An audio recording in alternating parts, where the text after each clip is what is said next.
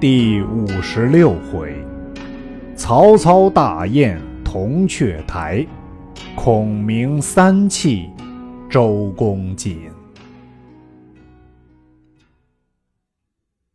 却说周瑜被诸葛亮预先埋伏关公、黄忠、魏延三支军马，一击大败。黄盖、韩当急救下船，折却水军无数。遥望玄德、孙夫人车马仆从都停驻于山顶之上，于如何不弃？箭疮未愈，因怒气冲击，窗口迸裂，昏厥于地。众将救醒，开船逃去。孔明叫休追赶，自和玄德归荆州庆喜，赏赐众将。周瑜自回柴桑，蒋钦等一行人马自归南徐，报孙权。权不胜愤怒，欲拜程普为都督，起兵取荆州。周瑜又上书请兴兵雪恨。张昭谏曰：“不可。曹操日夜思报赤壁之恨，因恐孙刘同心，故未敢兴兵。今主公若以一时之愤自相吞并，操必乘虚来攻，国事危矣。”顾雍曰。许都岂无细作在此？若知孙刘不睦，操必使人勾结刘备，备据东吴，必投曹操。若是，则江南何日得安？为今之计，莫若使人赴许都，表刘备为荆州牧。曹操知之，则惧而不敢加兵于东南，且使刘备不恨于主公。然后使心腹用反间之计，令曹刘相攻，吾乘袭而屠之，斯为得耳。权曰：“远叹之言甚善，但谁可为使？”雍曰：“此间有一人，乃曹操敬慕者，可以为使。”权问何人？雍曰。华歆在此，何不遣之？权大喜，即遣心机表赴许都。心领命启程，径到许都来见曹操。文操会群臣于邺郡，庆赏铜雀宴，心乃赴邺郡后见。操自赤壁败后，常思报仇，只疑孙刘并立，因此不敢轻进。时。建安十五年春，造铜雀台城。操乃大会文武于邺郡，设宴庆贺。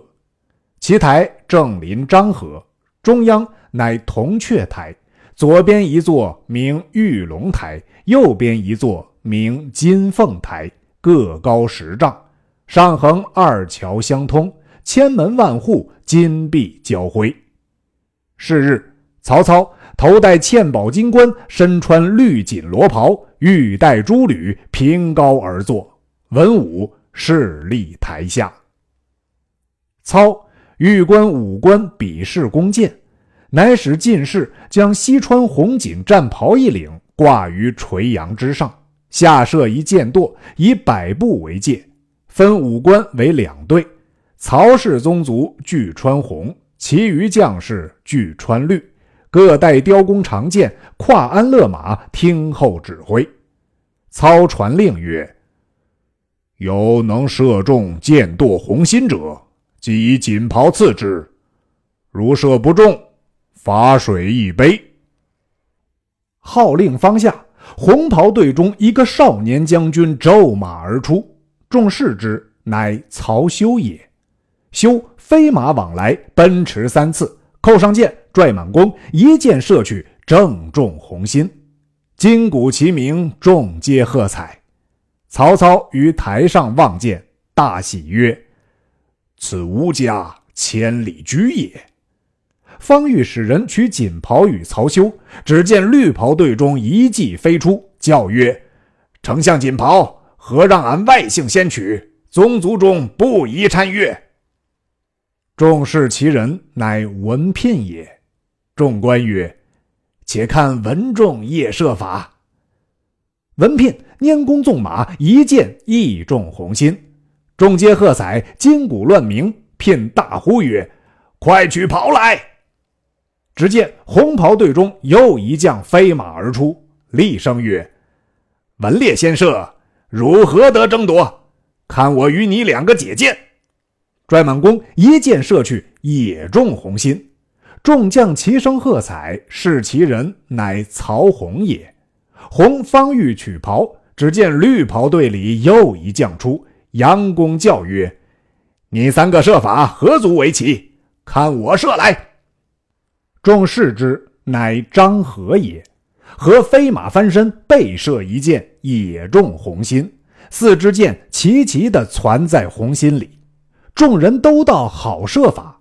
合曰：“锦袍须该是我的。”言未已，红袍队中一将飞马而出，大叫曰：“如翻身背射，何足成意？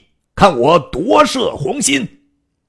众视之。乃夏侯渊也，渊骤马之借口，扭回身，一箭射去，正在四箭当中。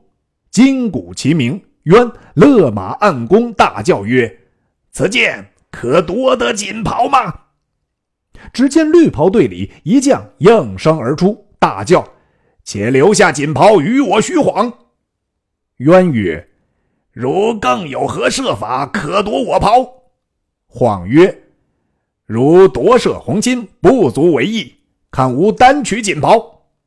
拈弓搭箭，遥望柳条射去，恰好射断柳条，锦袍坠地。徐晃飞取锦袍披于身上，骤马至台前，声诺曰：“谢丞相袍。”曹操与众官无不称羡。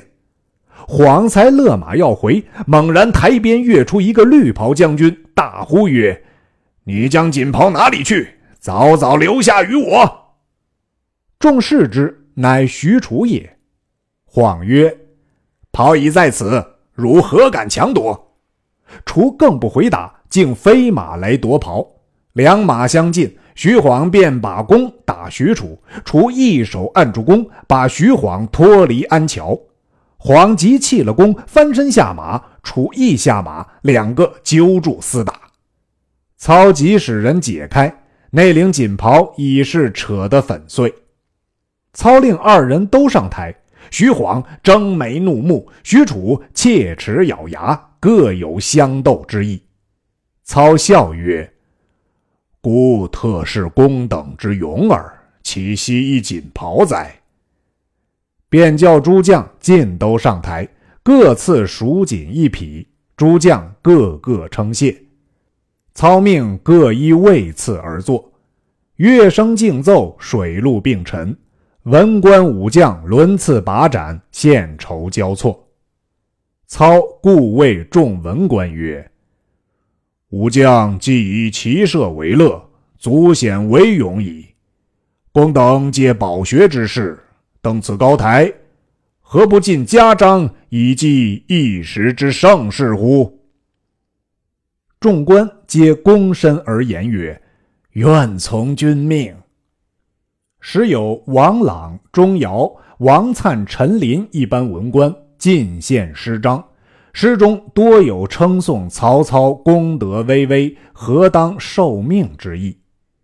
曹操逐一览毕，笑曰：“诸公佳作，过誉甚矣。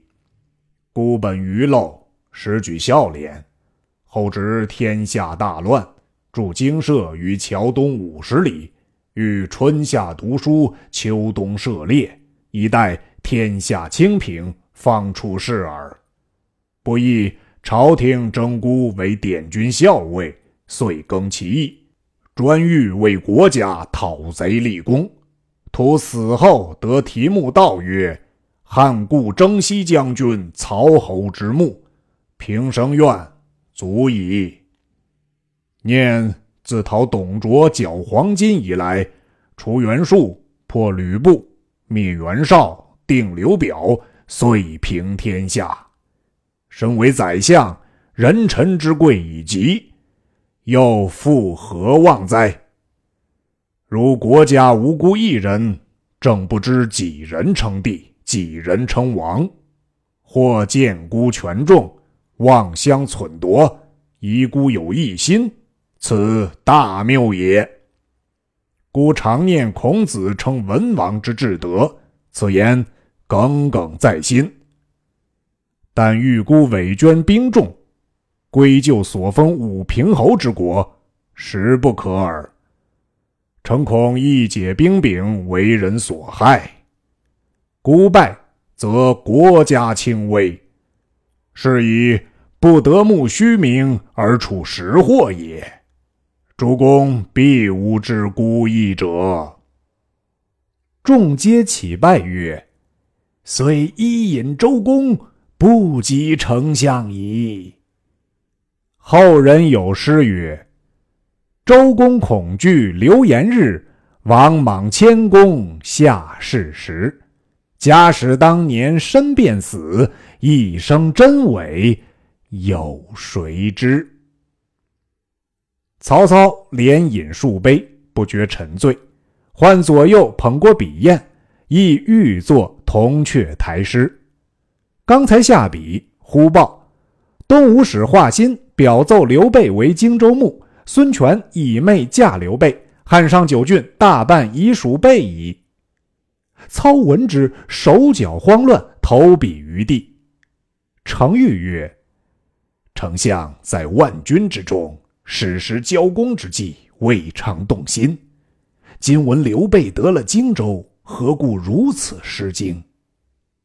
操曰：“刘备，人中之龙也。”生平未尝得水，今得荆州，是困龙入大海矣。故安得不动心哉？程昱曰：“丞相知华歆来意否？”操曰：“未知。”豫曰：“孙权本忌刘备，欲以兵攻之，但恐丞相乘虚而击。”故令化心为使，表见刘备，乃安备之心，以塞丞相之望耳。操点头曰：“是也。”豫曰：“某有一计，使孙刘自相吞并，丞相乘剑屠之，一鼓而二敌俱破。”操大喜，遂问其计。程昱曰：东吴所疑者，周瑜也。丞相今表奏周瑜为南郡太守，程普为江夏太守，刘化新在朝重用之，于必自与刘备为仇敌矣。我乘其相并而图之，不亦善乎？操曰：“仲德之言，正合孤意。”遂召华歆上台，重加赏赐。当日言散，操即引文武回许昌，表奏周瑜为总领南郡太守，程普为江夏太守，封华歆为大理少卿，留在许都，使命至东吴。周瑜、程普各受职气。周瑜既领南郡，欲思报仇。遂上书吴侯，其令鲁肃去讨还荆州。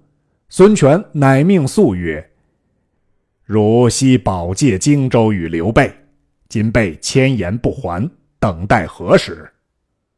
肃曰：“文书上明白写着，得了西川便还。”权叱曰：“只说取西川，到今又不动兵，不等老了人。”肃曰。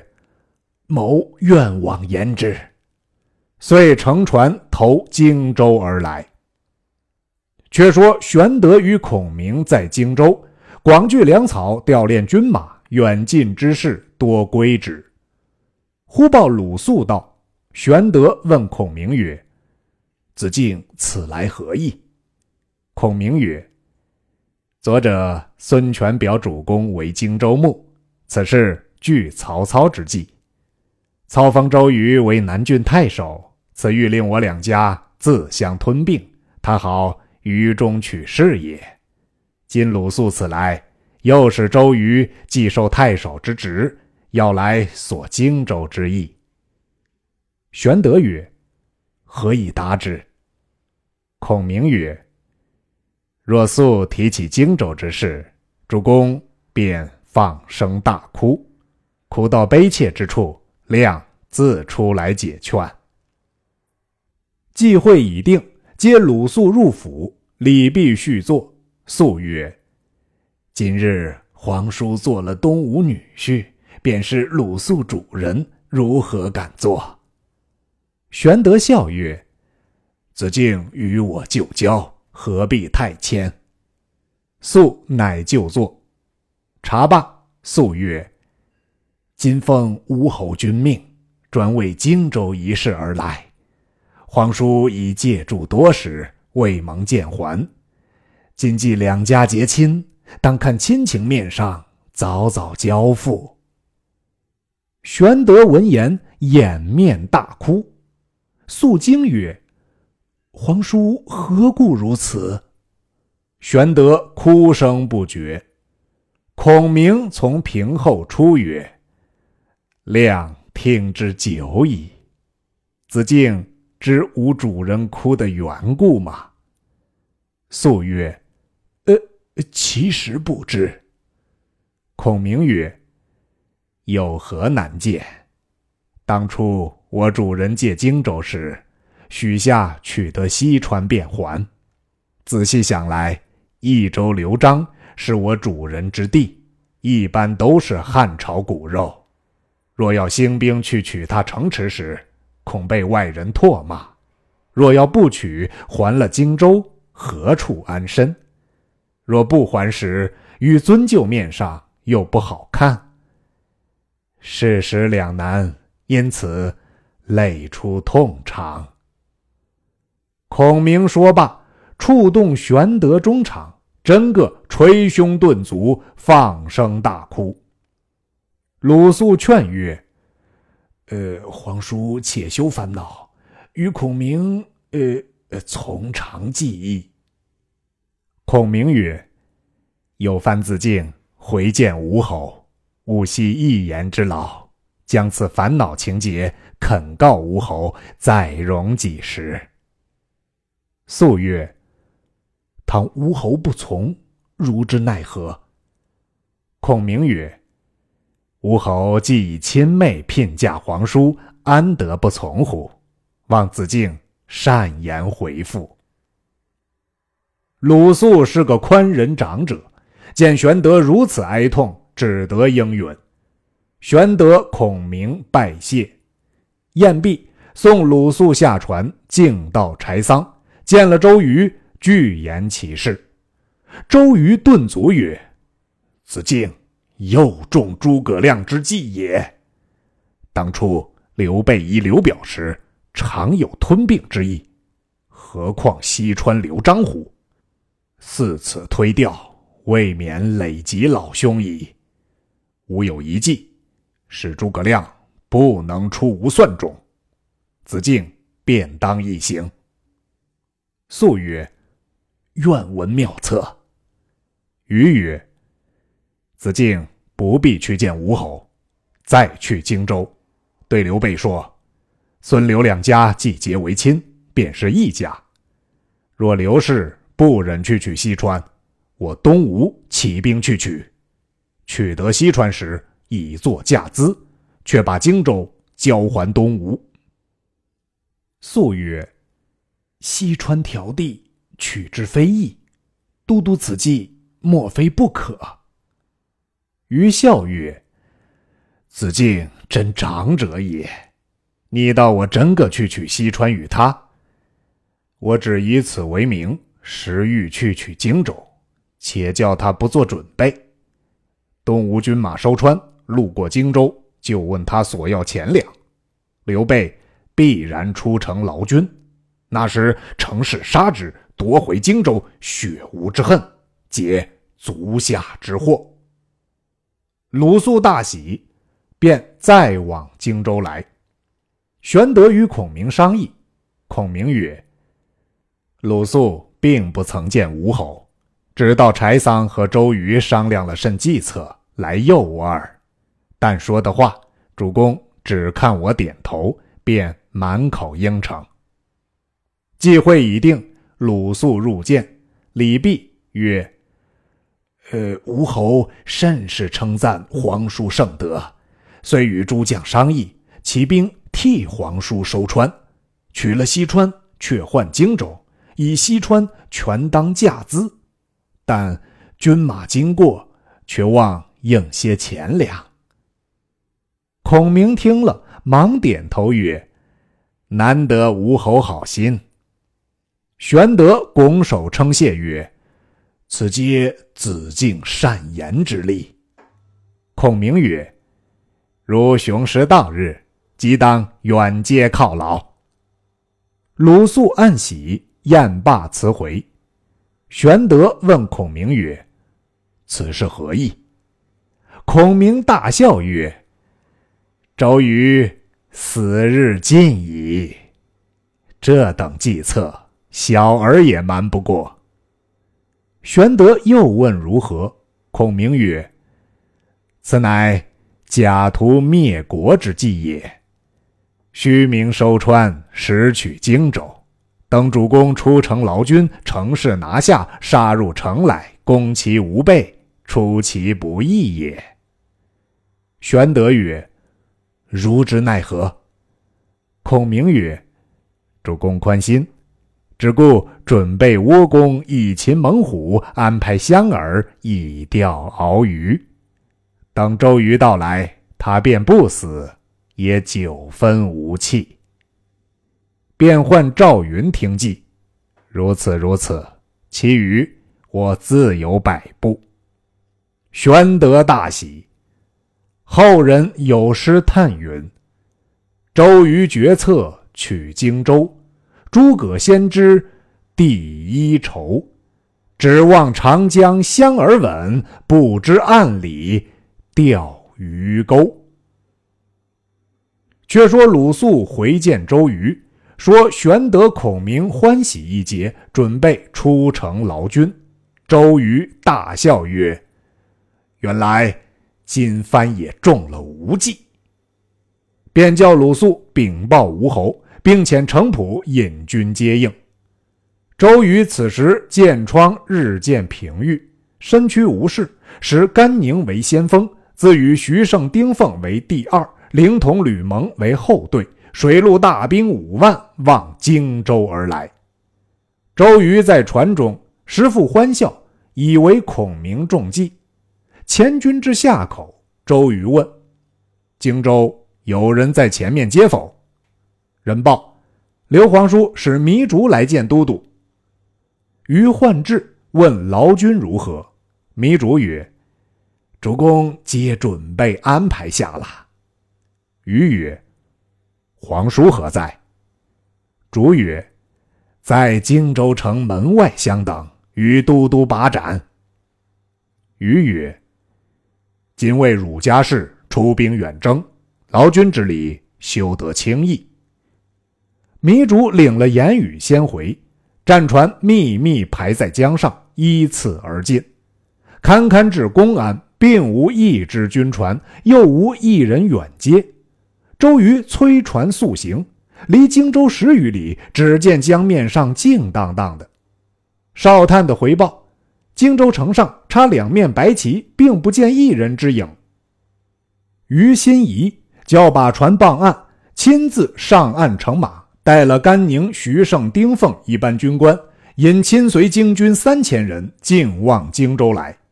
既至城下，并不见动静，于勒住马，令军士叫门。城上问是谁人，吴军答曰：“是东吴周都督亲自在此。”言未已，忽一声梆子响，城上军一齐都竖起枪刀。敌楼上赵云出曰：“都督此行。”端地为何？瑜曰：“吾替汝主取西川，汝岂犹未知也？”云曰：“孔明军师已知都督假图灭国之计，故留赵云在此。吾主公有言，故与刘璋皆汉室宗亲，安隐备义而取西川。若汝东吴端地取蜀，吾当披发入山，不失信于天下也。”周瑜闻之，勒马便回。只见一人打着令子旗，与马前报说：“探得四路军马一齐杀到。关某从江陵杀来，张飞从秭归杀来，黄忠从公安杀来，魏延从禅陵小路杀来。四路正不知多少军马，喊声远近，震动百余里，皆言要捉周瑜。于马上大叫一声，剑疮覆裂，坠于马下。正是。”一招棋高难对敌，几番算定总成空。未知性命如何？且听下文分解。